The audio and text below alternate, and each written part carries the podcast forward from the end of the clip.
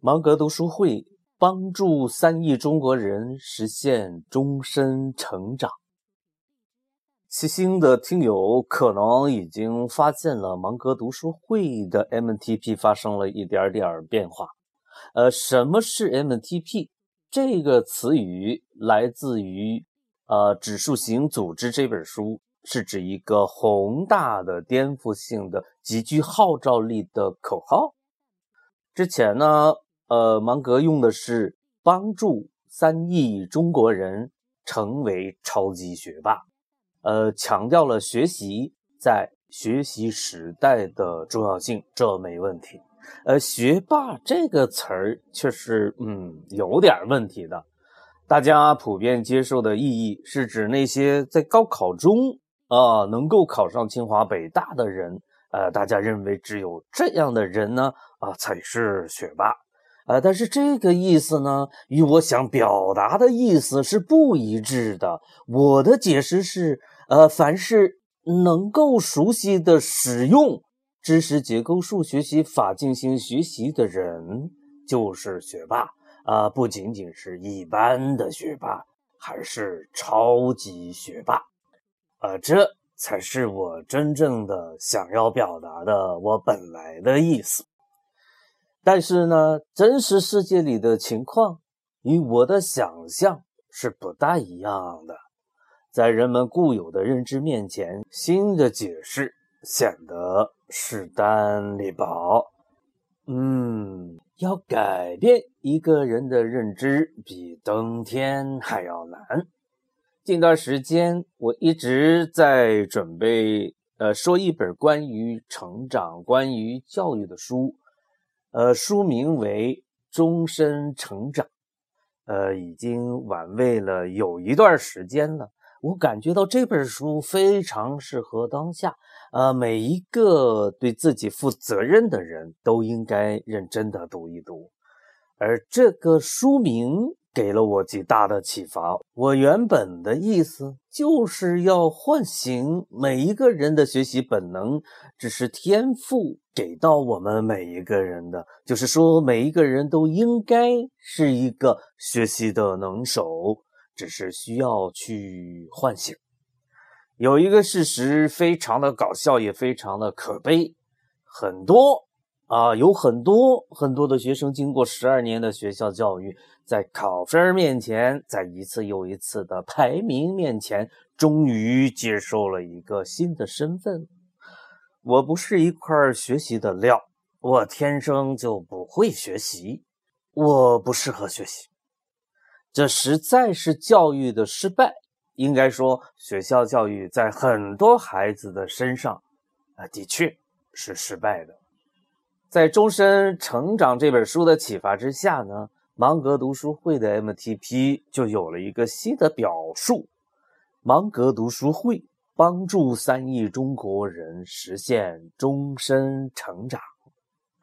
呃，《终身成长》这本书非常好，但我今天还不准备讲这本书啊，请大家再耐心的等上几天。今天我想给小伙伴们带来一枚彩蛋。这是一枚什么样的彩蛋呢？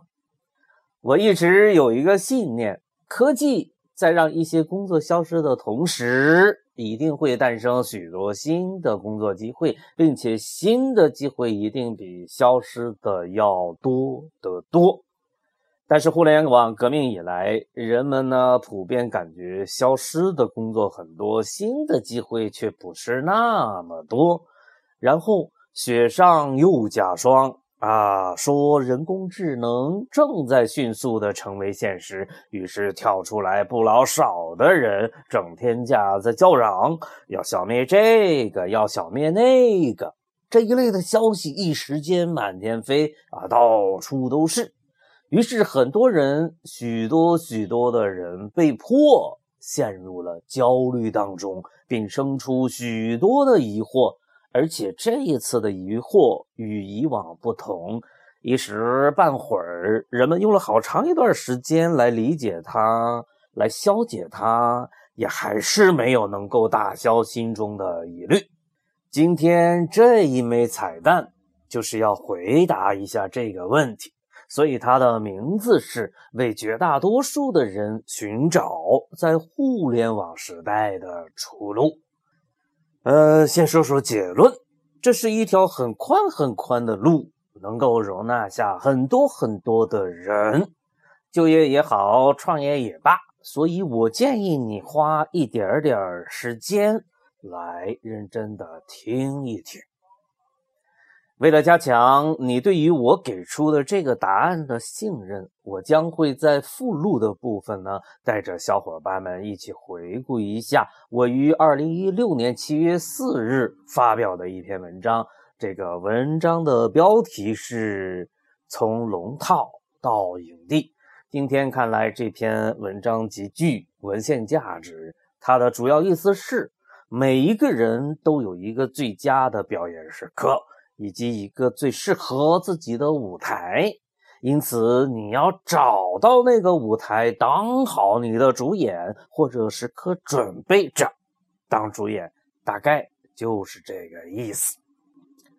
我想以此来佐证我今天给出的这一枚彩蛋，从诞生到正式推荐给到你，差不多又沉淀了两年有余。开始进入今天的正题，同学们、家长们、成长型思维模式的实践者们，我希望你们中的大多数在听了我今天的讲述之后，不再焦虑，不再迷茫。你们中的有一部分人呢，一定很是记得我这几年一直都在唠叨着一句话。大师向左，芒格向右。大师向左，芒格向右。这是为什么呢？这是一个暗示。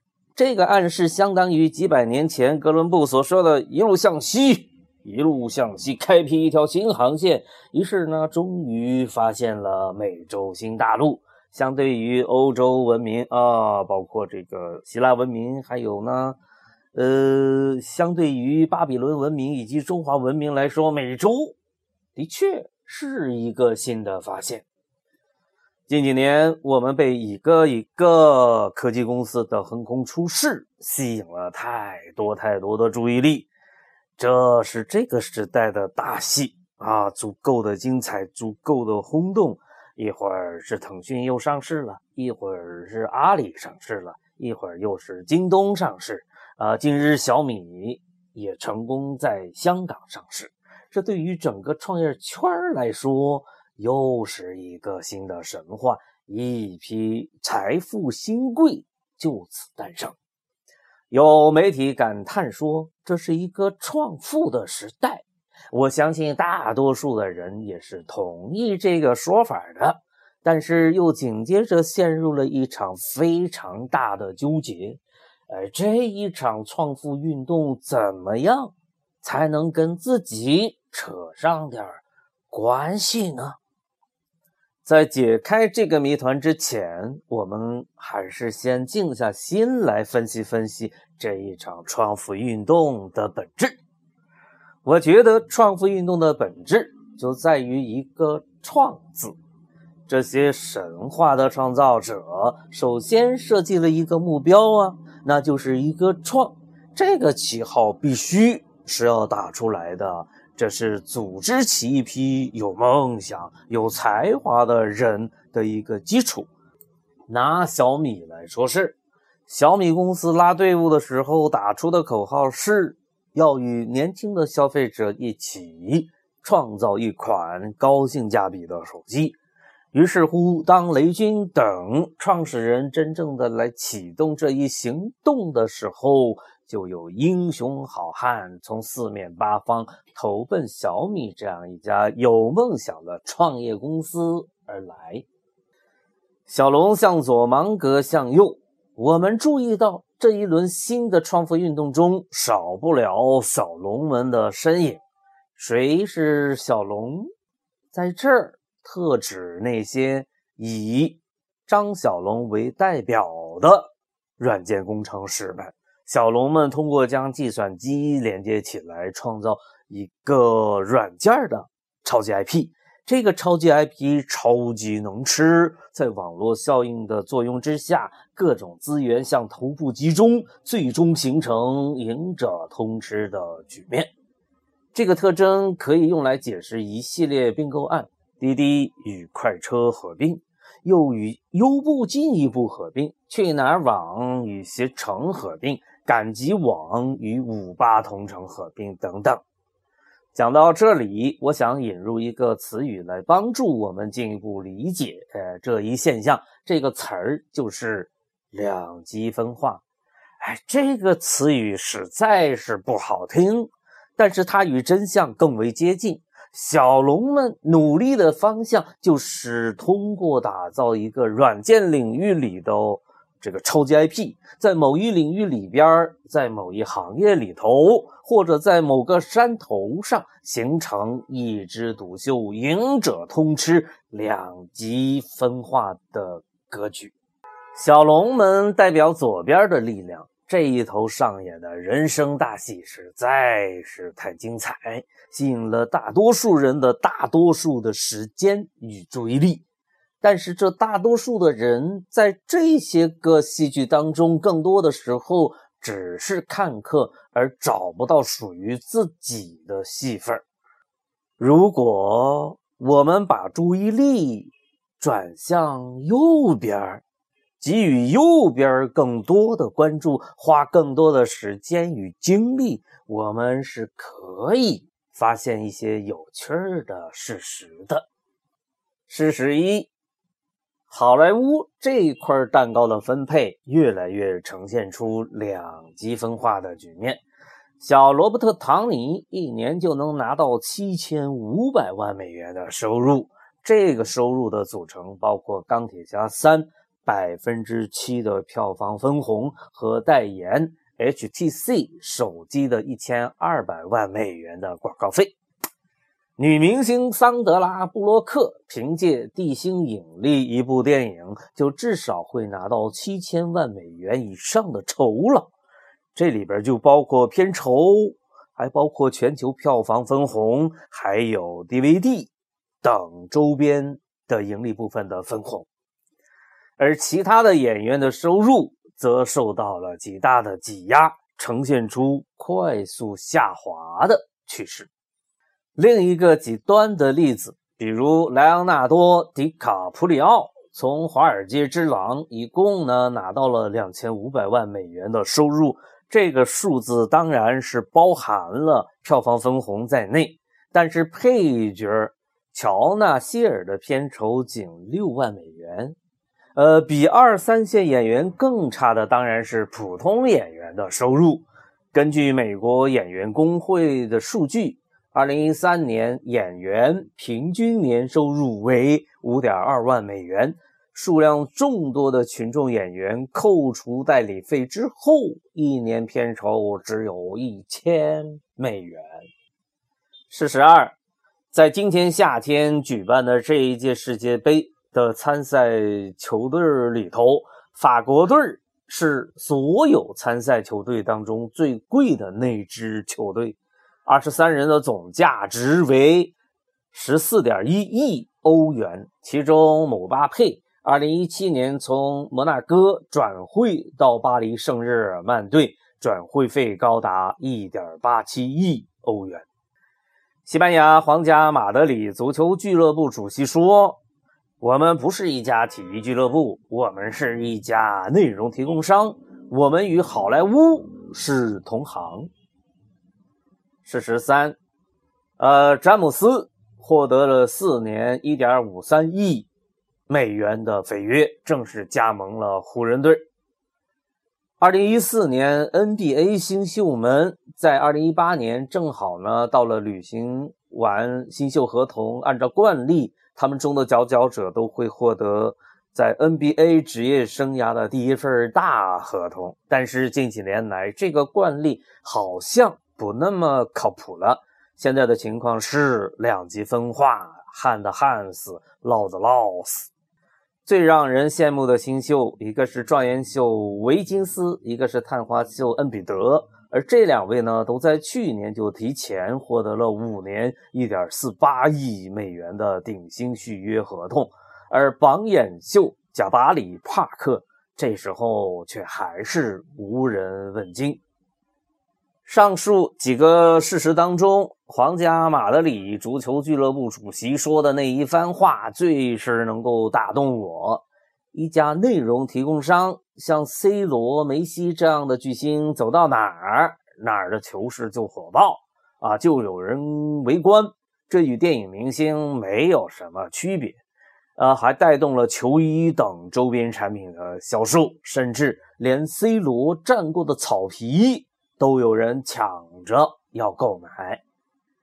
根据上述的事实，我们不难发现，两极分化已成为一种。大趋势，而另一种倾向又在不断的强化这个趋势。呃，这是怎么个强化法呢？很简单，那就是英雄扎堆儿，巨星抱团儿。上述所有这些事实似乎都在指向一个规律，这个规律与前边讲到的软件的超级 IP 具有的规律本质上，哎，看上去好像。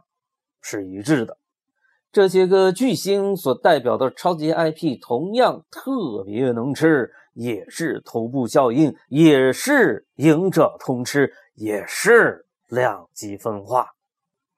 小龙向左，芒格向右。到此呢，我可以把谜底先说出来的，那就是对于绝大多数的人而言，在互联网时代，出路在右边。作用的对象是人本身，而不是计算机。当然，你肯定是需要用到计算机、互联网创造出来的各种各样的基础条件的。一路向右，或者将自己打造成超级 IP，或者加入到打造超级 IP 的整个服务体系当中，这是一片蓝海，这是绝大多数的人可以选择的，这是一种刚需。如果就这么着，你就接受了我的建议，那么这个转化又似乎来得太过容易。因此，为了加强这一观点的逻辑性，我还想花那么一点时间来介绍一本奇书。这本书的名字挺有意思的，它就是《人件》。哎，这本书在软件工程师的队伍里边非常有名，呃，与另外一本书《人月神话》。共同被誉为软件管理图书领域的双子星，畅销三十年，已在修订，已在出版。我很庆幸，呃，在我需要的时候，我还能够想起它来。这是一本奇书，是软件图书里头的一个经典传奇，呃，被公认为对美国软件业影响最深刻的一本书。今天呢，能够想起它来，完全是因为这个书名《人见》。呃，在软件的对面赫然呈现。作者有一个明确的观点，他认为软件开发的最大问题不在于技术，而在于人。如果你呢认真读过谷歌公司的高管写的那本《重新定义公司》这本书。呃，你会发现谷歌公司的所作所为，就是人建提出的诸多理论在现实社会最好的这个实践啊，这是一个非常有说服力的佐证。借用这个词语，芒格提出一个观点：人建开发特指超级 IP 的打造，最大的问题也不在于技术，而在于人。人界中的佼佼者，请允许我啰嗦一点即打造超级 IP 的活计，从本质上论属于知识创新领域，而正因为属于知识创新领域，那就与大工业生产啊有着巨大的区别。而与软件业的情形呢，我以为本质上更为接近。打造人件中的佼佼者，即超级 IP 使用的语言。不是计算机语言，而是诸如故事、戏剧、语音、呃歌曲、电影、书籍这些个东西。即右边的从业者使用的语言工具是不同的，这是与左边的那些个小龙们不同的地方。因此，我极力推荐大家把这本书找来认真读一读，很是有必要。这样看来，无论是左边还是右边，其实都有一个共同点，那就是都要打造。超级 IP，左边的人们打造的超级 IP 是软件当中的佼佼者，而右边的人们打造的超级 IP 是人件中的佼佼者。左边也好，是右边也罢，他们都是在为制造两极分化的局面而做着杰出的努力的奋斗。在这一点上，他们完全是相同的。小龙向左，芒格向右。我以为绝大多数的人的出路在右边。我借用人件的模糊概念，啊，可以把右边所代表的行业称之为人件业。啊，对呀，有软件业，那也应该有人建业，这是特别容易理解的，对不？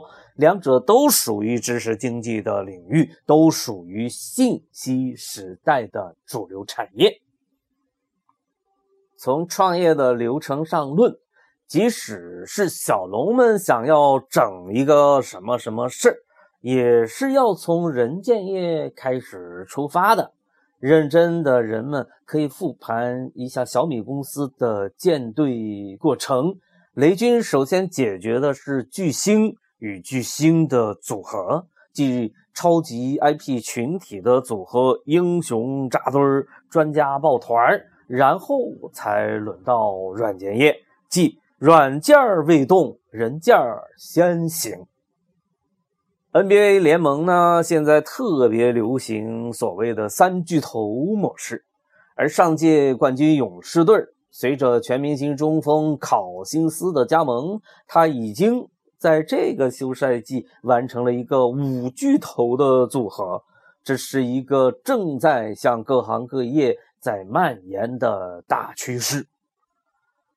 小龙向左，芒格向右，大师向左，芒格向右。在你我这些个普通人寻找在互联网时代出路的时候，啊，还来了一个搅局者。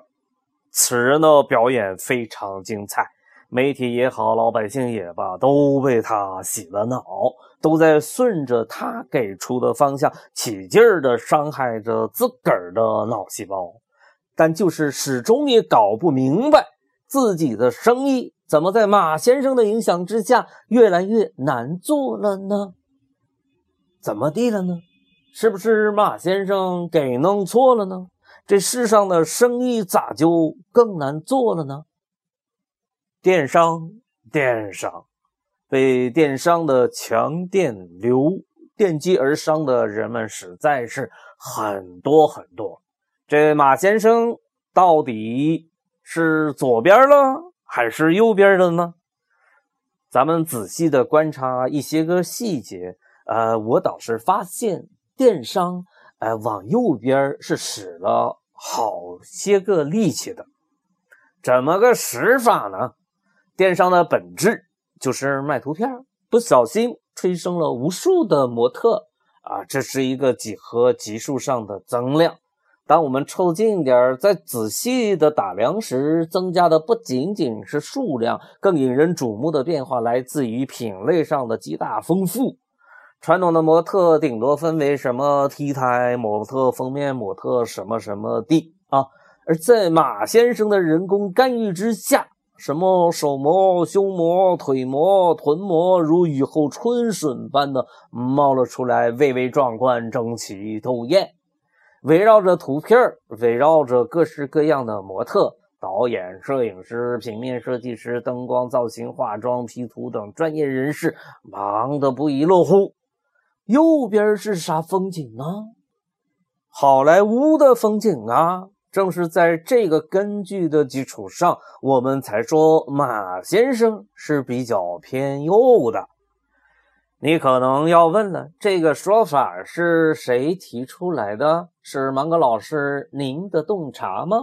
呃，真不是芒格老师的洞见，但的确出自一位预言家。此人就是在二十多年前描绘了我们今天的现实世界的人。他在一九九四年写了一本神作《失控》，对，就是凯文·凯利，也称 K.K。正是这位老先生在《失控》这本书里面呢，明确的提出了未来的公司。要么是硅谷，要么属于好莱坞。小龙向左，芒格向右，大师向左，芒格向右，硅谷向左，好莱坞向右，软件向左，人件向右。在左边的人们，最大的风险在于很容易陷入一场旷日持久的白日梦。整天把自己呢关在一间黑屋子里边，思考着如何在一夜之间改变整个世界，有可能吗？有，正因为有，所以这个巨大的风险是真实存在的啊！当然，伴随着巨大的风险，巨大的机会也是存在的。即使是在右边，也还是有天才的。所以，我们还得再进行一次分类，才能找到属于普通大众的出路。《哈利波特》的作者杰克·罗琳凭借一本本《哈利波特》而成为了人界中的佼佼者，超级 IP，呃，拥有着广泛的影响力。